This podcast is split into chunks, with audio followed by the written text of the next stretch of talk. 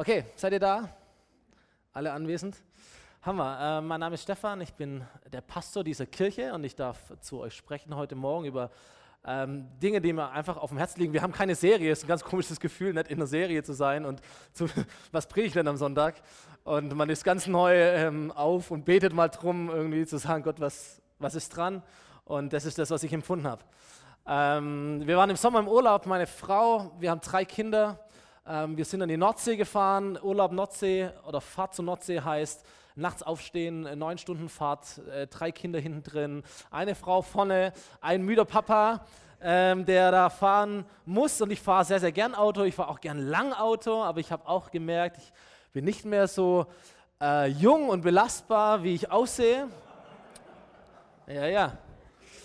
Und äh, ich habe gemerkt, das Anstrengende beim in den Urlaub fahren ist nicht der Start, weil du bist so euphorisch. Du, zwar, du musst zwar nachts aufstehen, aber du bist voller Elan und Power, weil du fährst in Urlaub. Das Anstrengende ist auch nicht das Ankommen, das ist ja richtig cool, wenn du da bist. Das Anstrengende ist diese Zeit dazwischen. Das Anstrengende ist diese Langeweile, irgendwo auf der A5 im deutschen Nirvana unterwegs zu sein und nicht zu wissen, geht es überhaupt irgendwie vorwärts. Das Anstrengende beim Urlaubfahren sind die nervigen Fragen deiner Kinder, die sagen, sind wir schon da?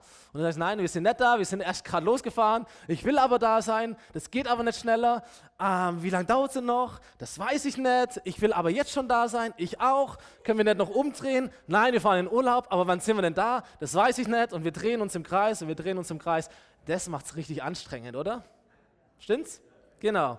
So, das Anstrengende bei einer Fahrt, bei einer Reise, das ist dieser Moment, wenn du weißt, wir können jetzt nicht mehr umdrehen, wir sind schon zu weit gefahren, aber das Ziel ist noch irgendwo und noch nicht im Blick.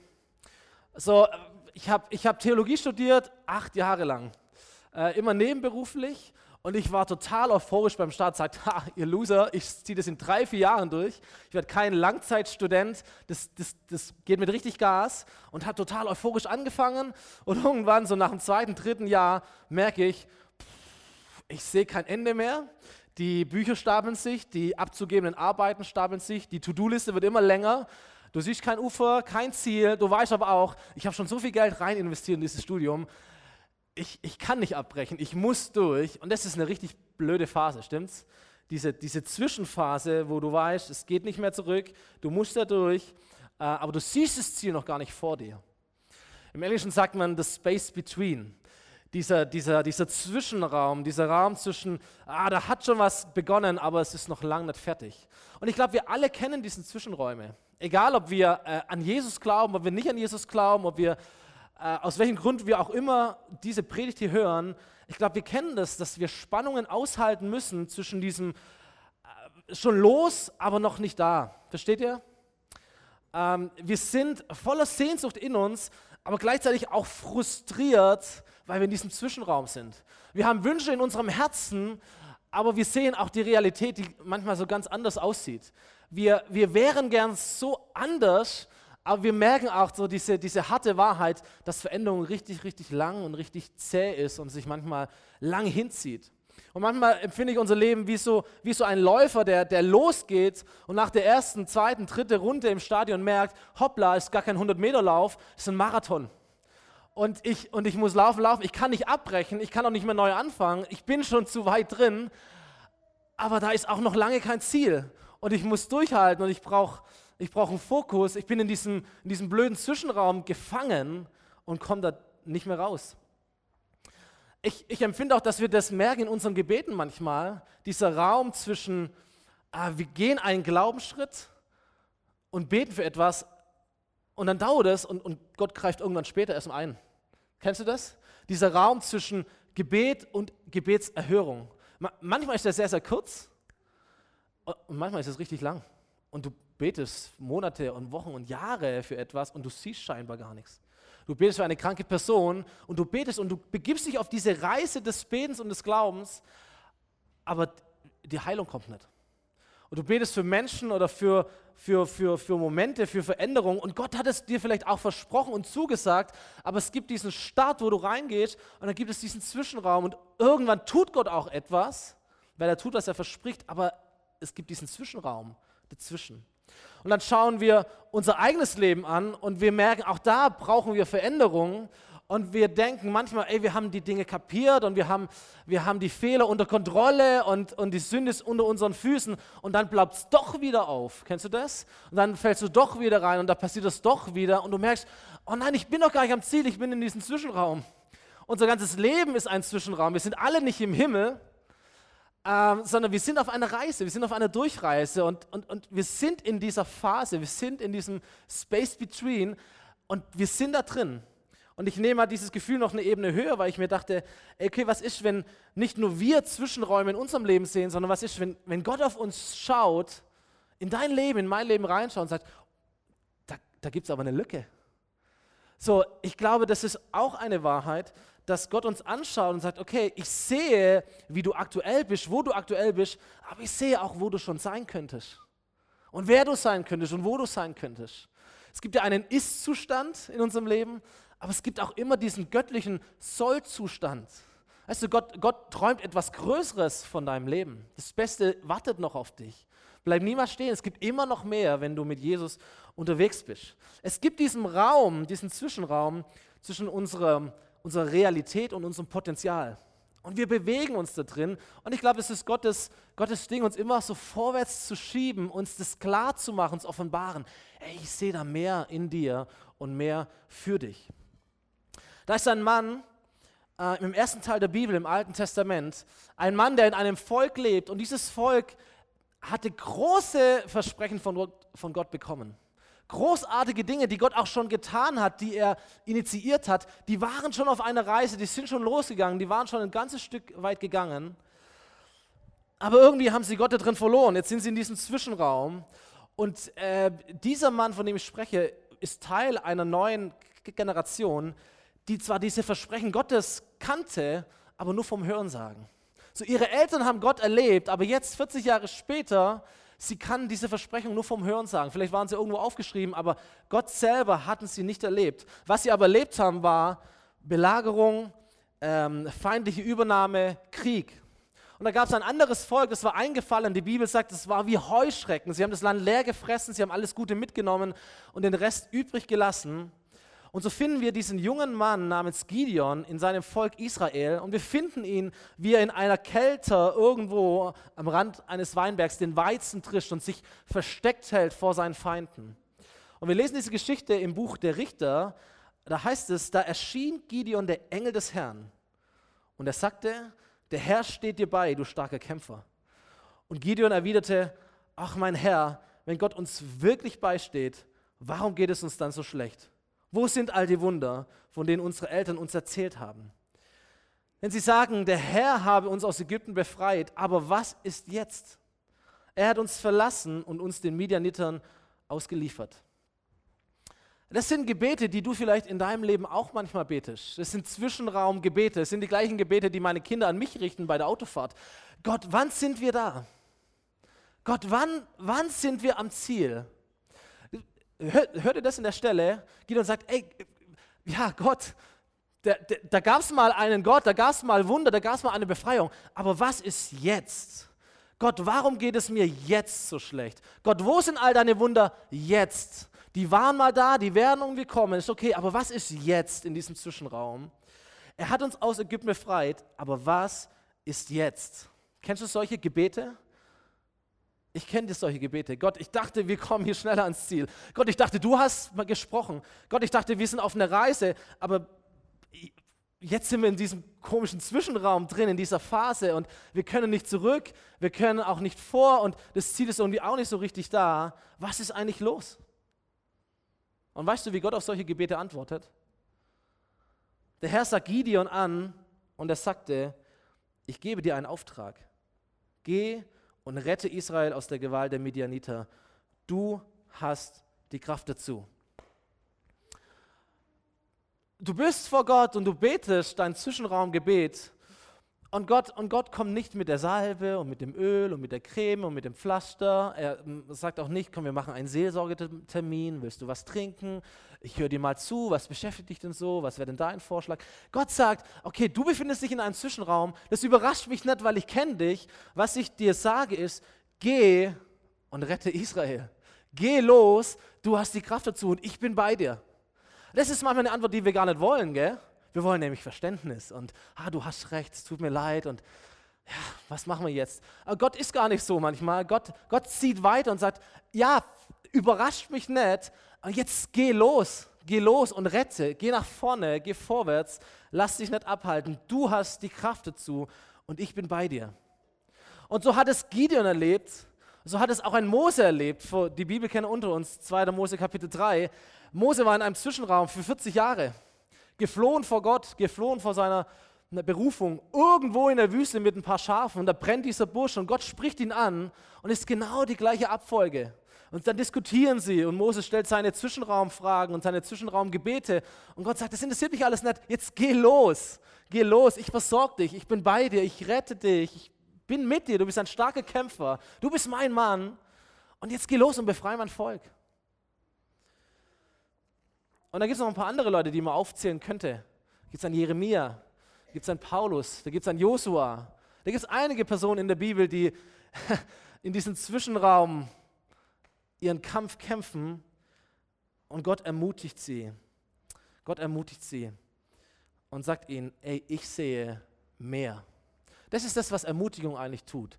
Ermutigung ist dieses göttliche Wort, ich sehe mehr in dir ich sehe mehr in dir. Es ist diese göttliche Sichtweise, ich sehe etwas, das du nicht siehst, wie dieses Spiel. Ich sehe was, was du nicht siehst. Ich kenne dich so, wie du dich selber nicht kennst. Ich schätze dich höher ein, als du dich selber einschätzt. Ich, ich, ich verleugne nicht die schwierigen Umstände, ich verleugne auch nicht den Zwischenraum, aber was ich sehe, ist das Ziel. Was ich dir zuspreche, ist das Ziel. Was ich dir sagen möchte, ist deine Identität, deine Kraft, deine Stärke, deine Berufung. Und ob du das jetzt auch so siehst oder nicht, interessiert mich erstmal gar nicht, sondern ich sage es dir, weil ich das in dir sehe. So ermutigt uns Gott. Manchmal ist es auch etwas ermahnend. Ermutigung und Ermahnung ist ja das gleiche, das gleiche Wort in der Bibel. Du könntest schon so viel weiter sein. Hey, wach auf, verlier nicht den Blick, bleib, bleib an Bord, bleib auf der Spur. Da gibt es noch was zu tun. So triff dir nicht ab, bleib dran. Du könntest so viel mehr erleben. Vielleicht ist es deine Botschaft. Ich kenne einen Jugendleiter, der ist, nur, der ist nur deswegen Jugendleiter geworden, weil sein damaliger Jugendleiter zu ihm gesprochen hat: Hey, Simon, hör, hör auf, so, so, so rumzuhängen. Gott hat was vor mit dir. Du hast eine Begabung, du hast eine Berufung. Jetzt komm auf Spur. Und hör auf, mit, mit, mit, mit Sünde zu spielen. In dir steckt schon so viel mehr. Du bist so ein guter Leiter, aber bleib an Bord. Und manchmal denke ich, vielleicht ist es deine Botschaft, die du auch mal hören musst. Es gibt etwas zu tun für dich. So, häng nicht ab, werd nicht nur ein Konsument, sei nicht nur hinten irgendwo, sondern sei vorne, sei da. Gott hat was vor mit dir, du kannst mehr, als du denkst. Und so ermutigt Gott uns immer wieder. Als Jesus seinen, seinen Nachfolgern so langsam versucht einzutrichtern, dass er nicht ewig bei ihnen sein wird, ähm, sondern dass es da einen großen Nachfolger gibt, nämlich den Heiligen Geist, da beschreibt er ihn, diesen Heiligen Geist, und er definiert ihn mit folgenden Worten. Er sagt, der Ermutiger, der Heilige Geist, den der Vater in meinem Namen senden wird, der wird euch alles lehren und euch an alles erinnern, was ich euch gesagt habe. Der Heilige Geist ist ein Ermutiger. Es ist auch ein Ermahner, es ist auch ein Tröster, es ist auch ein Helfer. Aber dieses Wort heißt auch Ermutigung.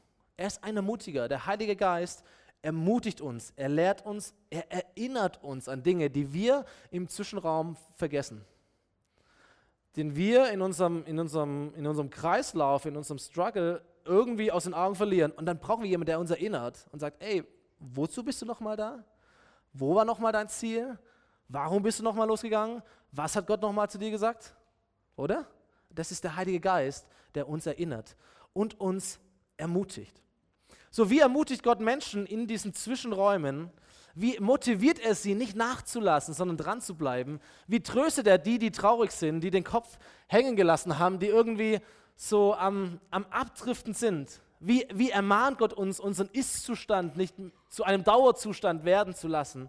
Wie sagt er uns, wie groß er über uns denkt, wie sehr er uns liebt, wie doll er sich über uns freut? Und wie hält Gott unsere Leidenschaft, unser Feuer am Brennen für ihn? Er tut es durch seinen Heiligen Geist.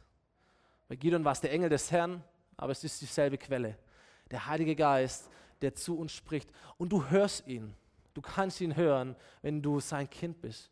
Du vernimmst ihn vielleicht, ähm, wenn du, wenn du deine Bibel liest und du irgendwie merkst, okay, das ist nicht nur ein, ein schwarz-weiß auf irgendeinem Papier geschrieben, sondern dieses Wort wird lebendig, es spricht tatsächlich zu mir, es spricht in meinem Leben rein, wie als wenn Gott zu mir persönlich spricht. Vielleicht sitzt du hier und du denkst, oh Gottesdienst, äh, Lobpreis, Predigt, prophetische Eindrücke, es spricht genau in mein Leben hinein, in mein Herz hinein. Jemand betet für dich und er spricht dir etwas zu er ermutigt dich und du merkst, wow, das, das ist der Heilige Geist, der mich ermutigt, der mich erinnert an Dinge. Du siehst seine Stimme in, in der Natur, sie packt dich ähm, durch ein gutes Buch.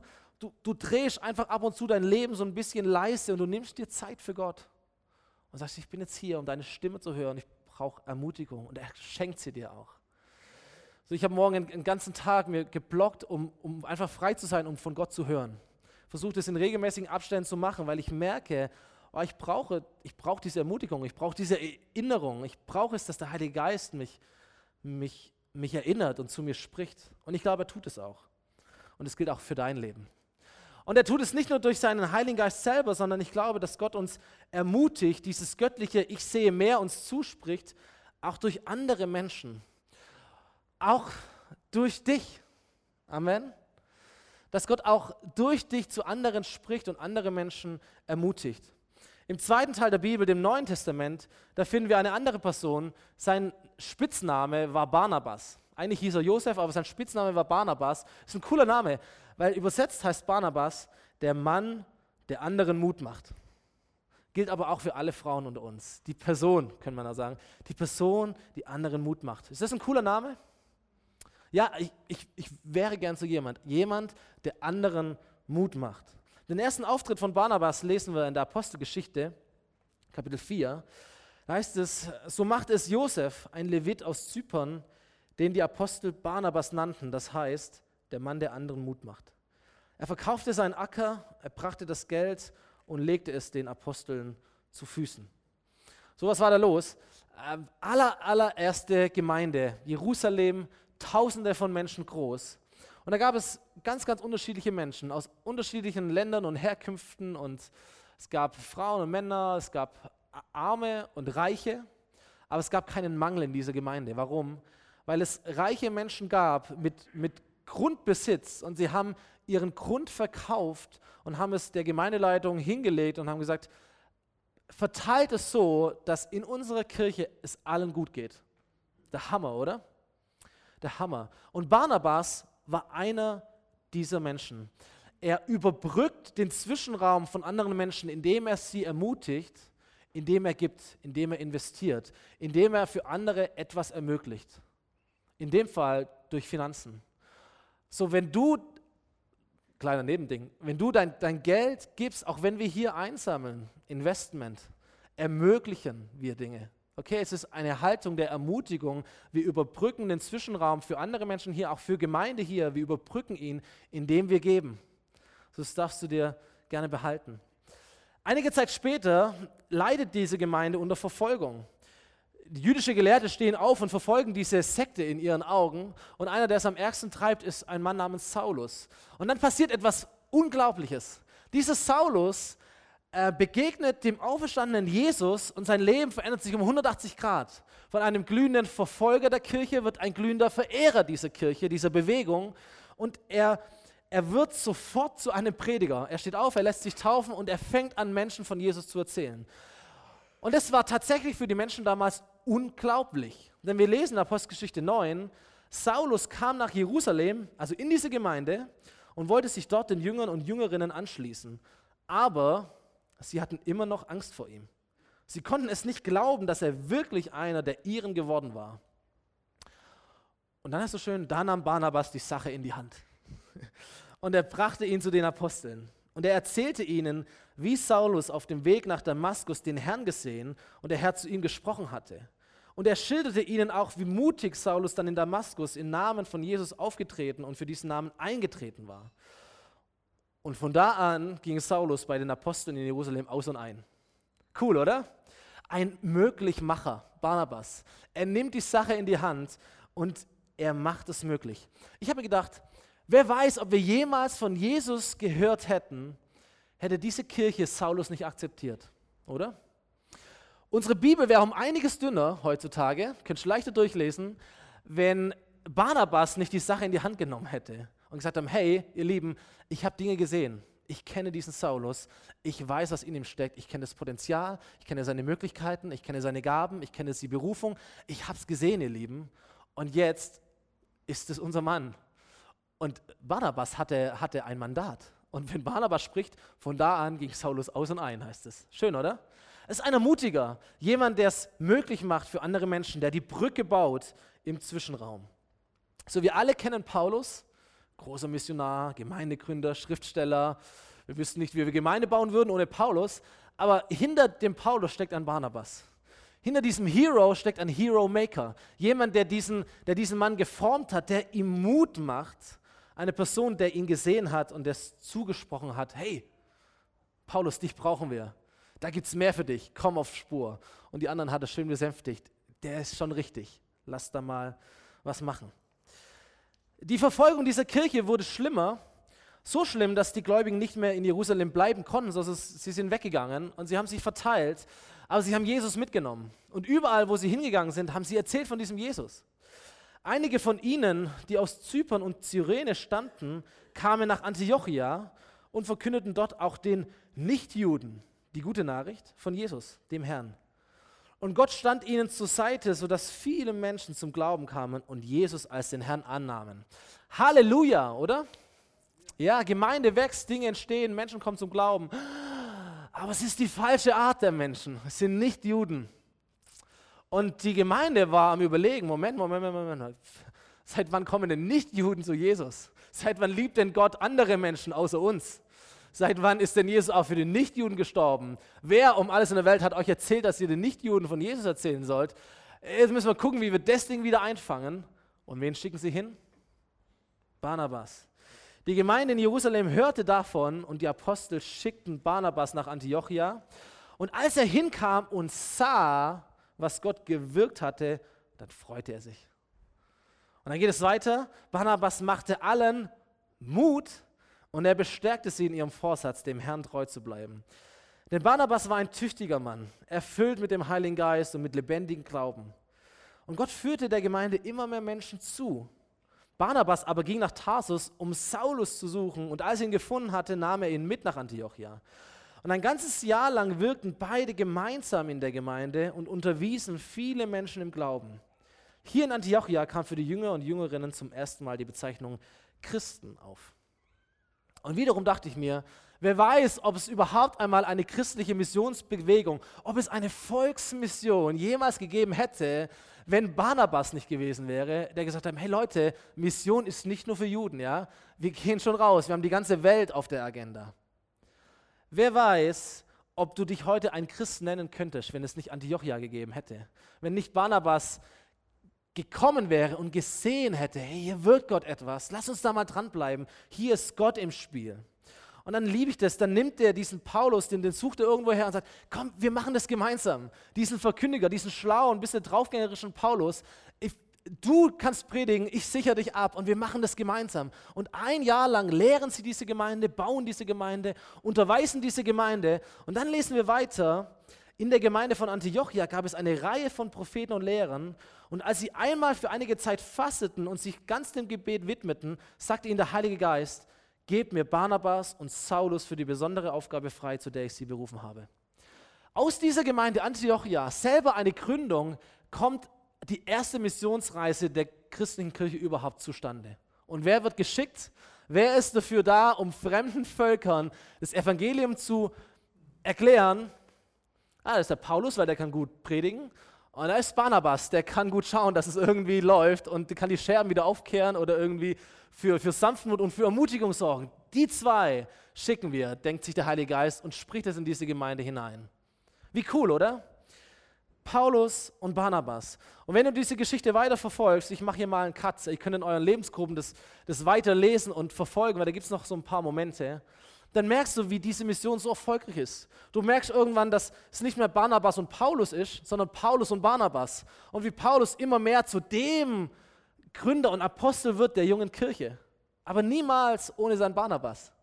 Und dann merkst du, wie die zwei sich sogar trennen und Barnabas nimmt jemand anders mit und ermutigt den und baut den auf. Und wir merken, wow, krass, Barnabas ist so ein Ermutiger, oder? Eine Person, die in Menschen etwas sieht und die sie platziert und die sie bevollmächtigt und die sie unterstützt und investiert, damit das, was Gott tun möchte, auch anstatt kommt. Barnabas, Barnabas, ein Ermutiger. Und ich will dir sagen, Gott ermutigt Menschen. Amen. Gott ermutigt Menschen. Er ermutigt sie, er spricht dieses göttliche Ich sehe mehr, er spricht es hinein in Menschen durch seinen Heiligen Geist, aber er tut es auch durch andere Menschen. Er tut es auch durch andere Menschen. Und wenn du mehr wie Barnabas werden möchtest, dann habe ich einen einfachen Tipp mal gehört, den ich dir gerne weitergebe. Der heißt, wenn du etwas Gutes über jemanden denkst oder weißt oder siehst, sag es. Ist einfach, oder? Wenn du Ermutigung lernen willst, das ist das Rezept. Wenn du etwas siehst, wenn du etwas wahrnimmst, manchmal ist es nur ein Gedanke, manchmal beobachtest du Menschen und denkst, oh, das hat er gut gemacht, das hat sie gut gemacht. Punkt. Nein, du musst es sagen. Du musst, das ist der ganze Unterschied. Es ist nicht nur zu wissen, es ist nicht nur zu sehen, es ist nicht nur zu denken, sondern es zu sagen. Und nicht zu denken, ah, wird schon jemand anders machen. Haben bestimmt auch andere gesehen, naja, mal schauen und so weiter, möchten die Person auch nicht zu hoch setzen oder sowas. Nein, sag es. Sag es. Barnabas hat es gesehen. Barnabas hat es gesehen und er hat ermutigt durch Worte, durch Gesten, durch Spenden, aber auch dadurch, dass er Menschen herausgefordert hat, sie auch ermahnt hat, den Paulus auch mal so reingeworfen hat. Sag jetzt, du machst es jetzt, wir machen das gemeinsam, ich bin an deiner Seite. Ein Ermöglicher. Und du kannst es genauso. Viele von uns haben Kinder. Ey, lasst uns ermutiger sein für unsere Kinder. Lasst uns ihnen sagen, was wir sehen in ihrem Leben. Lasst uns das nicht nur denken oder in unser Tagebuch schreiben oder wie auch immer, sondern lasst es uns aussprechen. Ich sehe in dir etwas. Ich sehe etwas Gutes in dir. Du kannst es. Du bist ein starker Held. Gott hat Gideon, habt ihr das gelesen? Er hat ihn gesehen und gesprochen. Er hat ihn nicht nur um Himmel beobachtet und gesagt, ah, der Gideon, mal schauen, der könnte das schon machen. Vielleicht kommt er ja auch auf die Idee. Sondern er kam zu ihm und hat gesehen, Gideon, du bist ein starker Kämpfer. Und Gideon trischt dann und sagt, ich bin eigentlich gar nichts. Doch, du bist ein starker Kämpfer. Jetzt geh los, ich bin bei dir. So kannst du mit deinen Kindern sprechen, mit deinen Ehepartnern sprechen. Du hast oder wir haben Beziehungen, Freundschaften mit Menschen, die Jesus noch gar nicht kennen. Wir können sie ermutigen. Du kannst sagen, ich, ich glaube, Gott, Gott hat einen guten Plan für dein Leben. Da gibt es noch mehr für dich, als du denkst. In deiner Lebensgruppe, in deinem Team, in deiner Kirche. Ich sehe mehr. Und ich glaube, wir sollten viel mehr diese Gespräche führen. Dieser Ich sehe in dir Gespräche. Und Thomas sagt immer, ich nehme wahr. ich nehme wahr. Ich nehme etwas wahr in deinem Leben. Ich sehe da etwas. Ich möchte es dir auch sagen. Ich möchte es dir mitteilen. So, was sieht Gott? Barnabas sieht ein Paulus. Gott sieht ein Gideon. Jesus sieht zwei Fischer auf einem Boot sitzen und er sagt ihnen, Jungs, ihr könnt euer Boot fahren, euer Leben lang. Aber mein Plan ist, ihr seid Menschenfischer. Und jetzt hör auf, deine Zeit zu vertrudeln auf diesem See. Komm mit mir mit. Das ist Ermutigung. Ich sehe mehr in dir. So, was sieht Gott, wenn er dich anschaut, wenn er deinen Nachbar anschaut? Was sieht er, wenn er uns sieht in diesem Zwischenraum, auf diesem Weg, aber noch nicht am Ziel? In diesem Kampf, in diesem Hin und Her, in dieser, in, in dieser, in dieser nervigen Reise, in der wir uns manchmal befinden, was sieht er und was spricht er? Und was sehen wir, wenn wir andere Menschen schauen? Was sehen wir, wenn wir Gemeinde anschauen, wenn du deine Kirche anschaust? siehst du da Frustrierendes und Ärgerliches und Missstände und Probleme und Fehler und all das? Oder kannst du da auch mehr entdecken und sagen, ey, ich sehe ich seh da ganz viel Gutes. Ich sehe, dass Gott da wirkt. Ich sehe da eine Bewegung. Ich sehe da einen Aufbruch. Ich sehe da Veränderung. Ich sehe da etwas Positives. Lass uns da dranbleiben. Lass uns da dranbleiben. Das, das wird schon. Da tut Gott etwas. Und ich sehe es und ich spreche es auch aus. Ich beobachte es nicht nur und behalte es für mich und sage danach, ich habe es auch schon davor gewusst. Sondern du sprichst es aus und sagst, also ich bin dabei. Ich sehe das jetzt schon. Lass uns da hingehen. Und ganz ehrlich, mein Herz ist manchmal so umkämpft, wenn ich, wenn ich auch an Gemeinde denke, auch an mein Leben denke. Und ich, ich bin manchmal, sehe ich nur das, was nicht so läuft und ich denke mir, ach, diese Sache und das sind wir nicht schnell genug und ah, da sollte man eigentlich auch noch mal was investieren und wie kriegen wir das, das umgesetzt und, und all diese Punkte und es passiert da ganz viel. Und manchmal sehe ich tatsächlich nur dieses, oh, wir sind unterwegs und es ist dieser ewig lange Zwischenraum und du drehst dich im Kreis und noch ein Gespräch und noch ein Gespräch. Und dann muss Gott mich immer wieder selber ermutigen und sagen, ey Stefan, siehst du auch noch mehr als das? Und ich sage, ja, ich, ich sehe auch noch mehr als das. Wer mit mir unterwegs ist, der kennt, dass ich ganz arg stark äh, die gute Geschichte platziere. In, dem, in, jedem Treffen, wo ich irgendwo drin bin, sage, lass uns einander mutigen. Die schlechten Geschichten erzählen sich von selber. Lass uns die guten Geschichten erzählen, die Gott schreibt in unserer Mitte. Weil wir brauchen es, dass wir die guten Geschichten platzieren. Und es ist großartig. Allein wenn ich denke, was seit letzten Sonntag in dieser Gemeinde passiert ist bis heute, es ist großartig. So, da gibt es einen Lebensgruppensonntag, da gab es einen ersten Montag, der war klasse, dann gab es einen Next Steps Start, da gab es einen Umbau unten, da gab es einen Next Gen Tag und die Kaffeemaschine ist gekommen und so viele Dinge, die passiert sind allein in dieser Woche. Und manchmal, manchmal habe ich so den Gedanken, wow, es ist so richtig was am Start und es geht so richtig gut vorwärts und ich sehe das alles schon so vor mir und merke dann trotzdem, aber das sind wir noch nicht. Man muss noch weitergehen, man ist noch in diesem Zwischenraum drin. Aber ich kann schon sehen, ihr Lieben. Ich kann schon sehen. Und wir kommen auch dorthin. Ähm, ich komme zum Schluss und zum Ausgangspunkt der Predigt nochmal zurück. Ich bin also mit meiner Familie auf dieser Reise, auf dieser neun Stunden Autofahrt in den Norden. Und der Anfang ist euphorisch, weil du, weil du losfährst und dann kommt diese ewig lange Zwischenzeit, dieser Zwischenraum und du denkst, du kommst nie an. Aber kennst du den Moment, wenn du zum ersten Mal das Ortsschild siehst von deinem Zielort? Kennst du das? Und du weißt, hey, es hat ein Ende. Es, es, es blitzt so auf. Jetzt sind es noch 30 Kilometer. Das erste Mal sehe ich den Namen angeschrieben. Die übernächste Autobahnausfahrt ist es. Es sieht immer noch so gleich eklig aus wie jetzt, aber da hab, ich habe es schon gesehen. Die Tür ist schon spalt geöffnet. Ich weiß, es dauert nicht mehr lang. Und dann werden es 20, dann werden es 15, dann werden es 10. Und irgendwann siehst du das Ortsschild und du erkennst dir heute und sagst, wir sind da. Und du, du kannst neun und zehn und elf und zwölf Stunden gefahren sein, aber wenn du das Ortsschild siehst, ungeahnte Kräfte steigen in dir hoch und sagst, hey, jetzt, ich könnte noch stundenlang weiterfahren und ich habe es schon lang gewusst und jetzt sind wir da. Und auf einmal merkst du, wow, es läuft wie von selber. Ey, dieses Studium war eine zähe Angelegenheit über Jahre. Wie viel Frust hat meine Frau abbekommen, weil ich es nicht hingekriegt habe.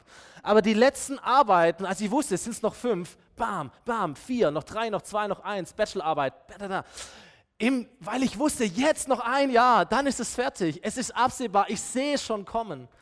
Und ich wünsche dir, dass du das merkst in deinem Leben, dass Gott es dir zuspricht. Ich sehe es schon kommen. Ich sehe da schon etwas. Das ist das, was, was göttliche Ermutigung in unserem Leben vollbringt. Es zeigt uns das Ziel. Auf einmal sehen wir es wieder, wir wissen es wieder. Es wird uns gesagt. Ah, darum geht's. Und wir sind schon fast da. Ich kann einen nächsten Schritt gehen. Ich komme vorwärts. Ich sehe es schon. Das ist das, was Ermutigung in unserem Leben vollbringt. Wir sind noch nicht da, aber wir sehen es wieder klarer vor Augen. Aber dazu brauchen wir den Heiligen Geist, der es in unser Leben hineinspricht. Und wir brauchen andere Menschen, die es zu uns auch sprechen. Ben darf nach vorne kommen für das letzte Lied. Ich möchte uns ermutigen, nicht nur zu sagen, oh cool, Gott spricht zu mir, das ist auch super. Es auch zu erwarten, dass andere Menschen zu dir kommen und, und mit dir sprechen und dir das zusagen, ist auch gut. Aber weißt du, das Beste, was du machen kannst, ist, dass du dich hinstellst und sagst, ich möchte selber ein Ermutiger sein. Ich möchte mit mir anfangen und ein Ermutiger sein. Egal, ob die anderen das machen, egal, ob andere das mir machen, das ist immer schön, aber ich möchte selber anfangen, ein Ermutiger zu sein. Ich habe ein letztes Bild mitgebracht, das ist die Wand neben unserer Haustür in unserer Wohnung und, und Lena hat es gemalt vor ein paar Wochen, vielleicht bin ich deswegen auch auf die Predigt gekommen. Ähm, sei ein Ermutiger. Und jedes Mal, wenn ich aus dieser Haustür rausgehe, egal ob ich in die Gemeinde gehe, ob ich einkaufen gehe, was auch immer, sage, ey, okay, wen kann ich ermutigen? In, wen, wen treffe ich heute? Wen sehe ich heute? Mit wem spreche ich heute? Und was kann ich mitgeben, dass diese Person ein Stück weit mehr und größer von sich denkt wie davor? Ich weiß nicht, mit wem du das nächste Mal ein Ich sehe in dir Gespräch führen wirst. Ich weiß nicht, mit, mit, mit welchen Blicken du nachher deine Kinder abholst. Oder ihr als Familie heute Abend esst. Ich weiß nicht, mit welchem, mit welcher Haltung du morgen ins Geschäft gehst. Aber ich sage dir eins, du, du kannst ein Ermutiger sein für andere Menschen. Amen. Komm, wir stehen gemeinsam auf zum Schluss. Wir beten nochmal zu Gott. Können die Augen schließen. Und ich dachte, okay, wie, wie beende ich so eine Predigt? Und ich dachte, wenn Gott hier wäre, und er ist ja hier, ich glaube, das allererste, das Gott sieht, wenn er dich anschaut, wenn er Menschen anschaut, die allererste Sichtweise, die er einnimmt, die allererste, die allererste Berufung, die er in unser Leben hineinspricht, ist die, dass er sagt, ich sehe in dir mein Kind. Ich sehe noch nicht mal diesen starken Kämpfer als erstes und dass du die Welt retten wirst und was ist ich, was alles, sondern das allererste, das Gott interessiert, das allererste, das er sieht, wenn er dich anschaut, ist, hey, du könntest, du kannst mein Kind werden und mein Kind sein. Und du kannst in einer engen und persönlichen und direkten Beziehung mit mir leben. Und, und gib dein Leben nicht für weniger her. Gib dein Leben nicht für weniger her, als es mit mir zu leben und es mir hinzugeben. Und vielleicht bist du hier und du empfindest schon die ganze Zeit, dass, dass Gott so an dir dran ist und, und klopft und drückt und du denkst, das hört sich gut an, ich höre von Liebe, ich höre von Gott, ich höre von Ermutigung, aber es ist alles, das ist so außen, das ist gar nicht so in mir drin, das ist, das ist noch außerhalb von mir. Ich glaube, was Gott sich wünscht, ist, dass er in dein Leben hineinkommt, in dein Herz hineinkommt, in, dein, in, dein, in deine in dein Leben hineinkommt und die Dinge tun kann, die er tun möchte. Aber dazu braucht er deine Erlaubnis. Und deswegen, wenn wir die Augen schließen und bevor wir dieses Lied singen, möchte ich einfach beten für die Menschen, die heute sagen, oh, ich entscheide mich, mein Leben diesem Gott zu öffnen. Und sagen, komm, komm hinein in mein Leben und dann zeig dich mir, offenbare du, was du für mich hast, offenbare du, wie du über mich denkst, offenbare mir auch deine Sichtweisen. Diesen Schritt gehe ich heute und ich öffne dir die Tür zu meinem Leben und ich mache mich offen für dich.